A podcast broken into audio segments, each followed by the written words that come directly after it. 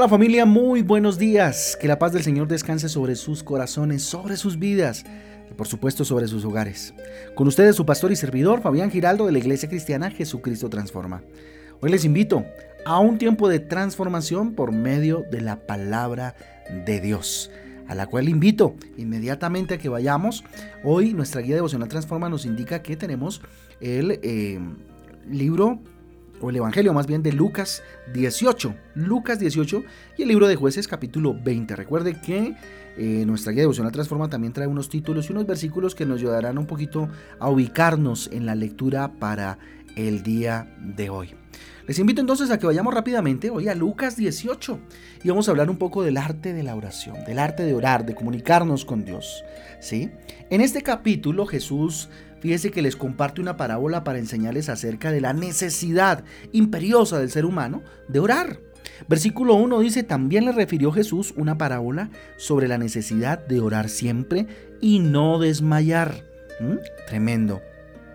Mire, como ya sabemos, el significado de orar es hablar, hablar con Dios, ¿sí?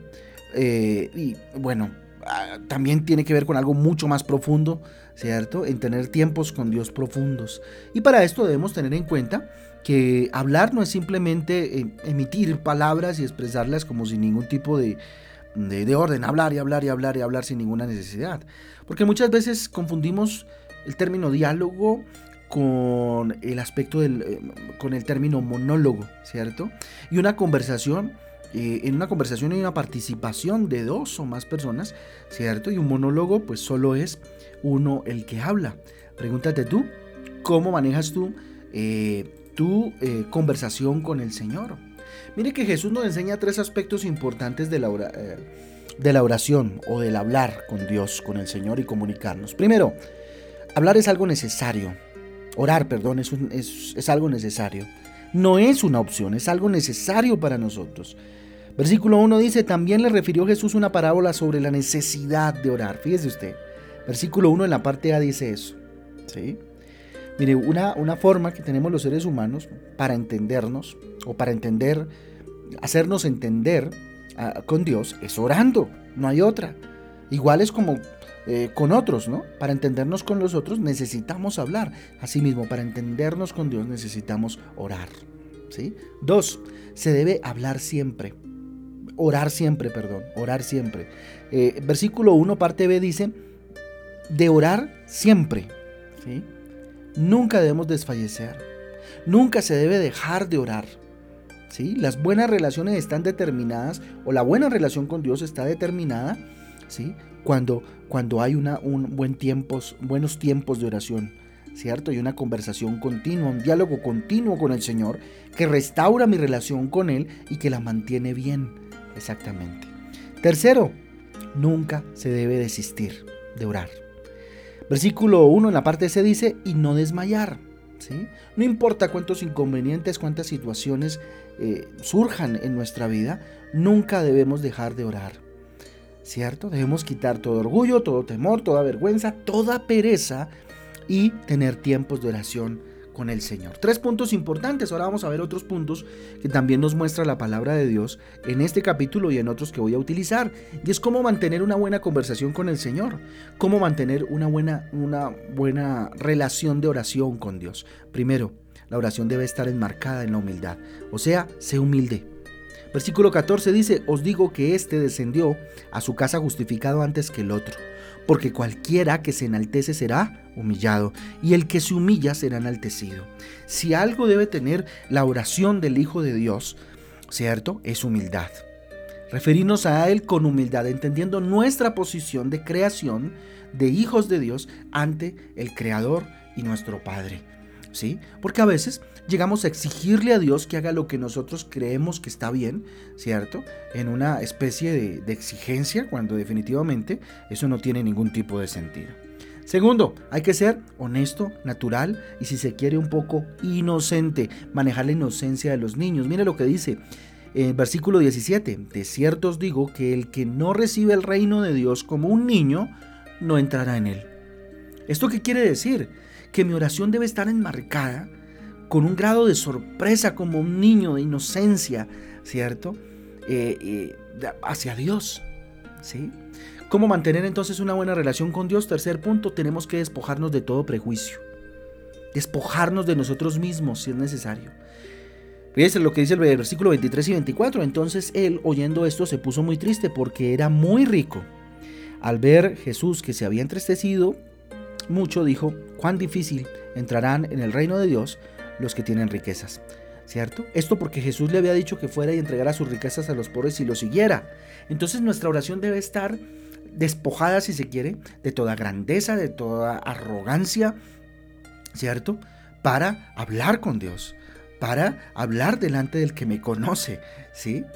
¿Cómo mantener una buena relación con el Señor? Una buena oración con Papito Dios. Cuatro, no te dejes mal influenciar por los demás, ¿cierto?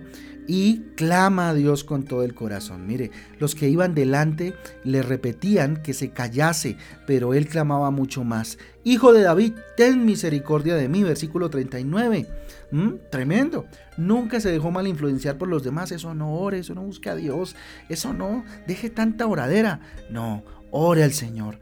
Y esa oración debe tener eh, por característica eh, ser un clamor, una necesidad, orar como oraba este hombre que no, no, podía ver, hijo de David, ten misericordia de mí, gritaba y gritaba por más que le decían que se callase, ¿sí? Qué, qué, qué interesante esto. Mire, qué importante es en la oración también saber qué es lo que quiero. Saber cuál es el propósito de Dios en mi vida. Versículo 41 y versículo 42 dice, diciendo qué quieres que te haga. Y él le dijo, Señor, reciba la vista. Jesús le dijo, recíbela, tu fe te ha salvado. ¿Mm? Este hombre sabía lo que quería. ¿Por qué estaba orando? ¿Cuál era su necesidad, por supuesto, en este caso? Pero también en nuestra oración debe existir la conciencia de lo que necesito, del propósito de Dios, de lo que anhelo, de lo que busco, ¿verdad? Otro punto importante es prepárate para escuchar. Y este punto es bien interesante y particular. Miren lo que dice Santiago capítulo 1 versículo 19.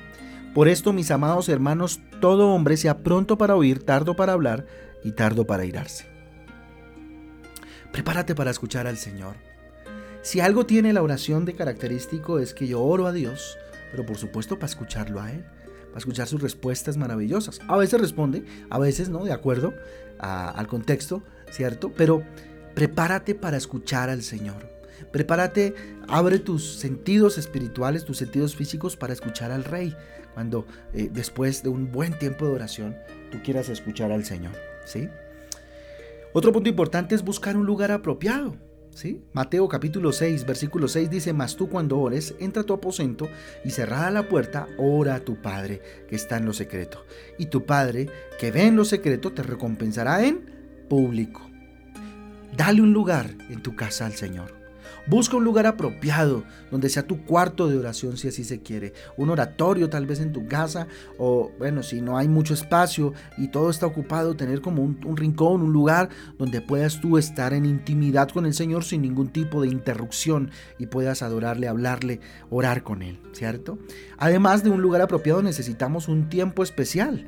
Marcos capítulo 1 versículo 35 dice acerca de Jesús, levantándose muy de mañana siendo muy oscuro, salió y se fue a un lugar que desierto y allí oraba. Si Jesús lo hacía, ¿cómo más nosotros? Ah? Hay que buscar un tiempo especial y no hablo de un tiempo en la semana. Hablo de varios tiempos en la semana. Diariamente tenemos que tener un tiempo especial con el Señor. Un tiempo exclusivo con Papá Dios. ¿sí? Y por último, es necesario mostrar interés, déjeme decirle. Proverbios 4:20 dice, Hijo mío, estad atento a mis palabras, inclina tu oído a mis razones. Qué importante es mostrar el interés por hablarle al Señor y por escucharlo a la vez, establecer un diálogo y una relación constante con Papito Dios. Entonces, hombre, la verdadera comunicación con el Señor requiere de estas características. Nunca permitas que el silencio llegue a tu vida que la oración decaiga, que tu relación se deteriore y se fracase con el Señor por no buscarlo, por no orar, por estar perezoso en la oración. Así que pensando en esto, ¿qué tal si oramos precisamente? Papito Dios, hablamos hoy contigo, Señor, nos acercamos a ti. Aquí estamos, Señor. Viendo, bendito Dios, en tu palabra que nos hablas de la necesidad imperiosa que tenemos de orar. Necesitamos orar. Yo necesito orar Dígale, Señor, sin desmayar. Necesito hablar contigo, Dios, porque no me queda otra opción. Necesito, bendito Dios, hacerlo siempre. Necesito no desistir, no desmayar en la oración, Rey. Hoy levanto mis manos al cielo y te pido, Espíritu Santo, ayúdame a ser humilde en mi oración. Que mi oración no sea arrogante. Que mi oración, bendito Dios, no sea un mandato. Bendito Dios, a Dios cada vez que me dirijo a Él. No, que sea dentro de su voluntad y con humildad. Ayúdame a ser espontáneo, inocente si se quiere, como un niño, Dios, acercarme a ti, extender mis brazos a ti y decirte cuánto te amo. Ayúdame a despojarme de tanto prejuicio, de tanta cucaracha en mi cabeza, Señor, que no me permite acercarme a ti como debo. Bendito Dios. Quiero clamar con todo mi corazón como aquel ciego, bendito Dios, que narra el capítulo, Dios. No dejarme influenciar por aquellos que quieren acallar mi voz para que no ore, Señor. Ayúdame a saber qué es lo que quiero para poderte hablar clarito, bendito Dios, y decirte con un corazón humilde que deseo, que anhelo, que quiero, y tú me dirás si sí o si no, Papito Santo. Ayúdame a estar preparado siempre para escucharte. Dígale Dios a que mis oídos, Dios, estén abiertos, a que mi escucha, Dios, espiritual y física está abierta a ti, Señor. Padre, hoy quiero consagrar este lugar para tu gloria y tu honra. No sé si tengas un oratorio, un rincón donde estés en esta mañana o donde hayas pensado va a ser tu lugar con el Señor. Dígale Dios, dispone este lugar. Lo bendigo en el nombre de Jesús para que sea nuestro lugar, papá y ayúdame a tener en mi agenda un tiempo especial para ti, papá. Es más, hoy tomo la decisión, si así usted lo quiere hacer, dígale, Señor, este va a ser mi tiempo y dele una hora. Dele una hora al Señor donde se van a encontrar. Pídale esa audiencia, esa hora, que va a ser el tiempo de ustedes dos. Dígale, Padre, ojalá sea en la mañana, Padre, como lo hacía Jesús. Y aquí estoy, Señor. Quiero que cada día se enardezca más el interés por encontrarme contigo, Papito Santo, por tener ese tiempo maravilloso con el Rey de mi vida. Bendito sea tu nombre, Dios. Bendecimos este día, lo consagramos delante de ti. Bendito Dios, en el nombre de Jesús y en el poder del Espíritu Santo de Dios. Amén y amén. Amén y amén familia, el devocional transforma. Un abrazo para todos, Dios me les guarde, que tengan un día bendecido y lleno de oración. Un abrazo, nos vemos mañana, día de ayuno, mañana miércoles a las 6 de la tarde estamos cerrando el ayuno de eh, nuestra iglesia. Un abrazo para todos, Dios les bendiga. Chau, chau.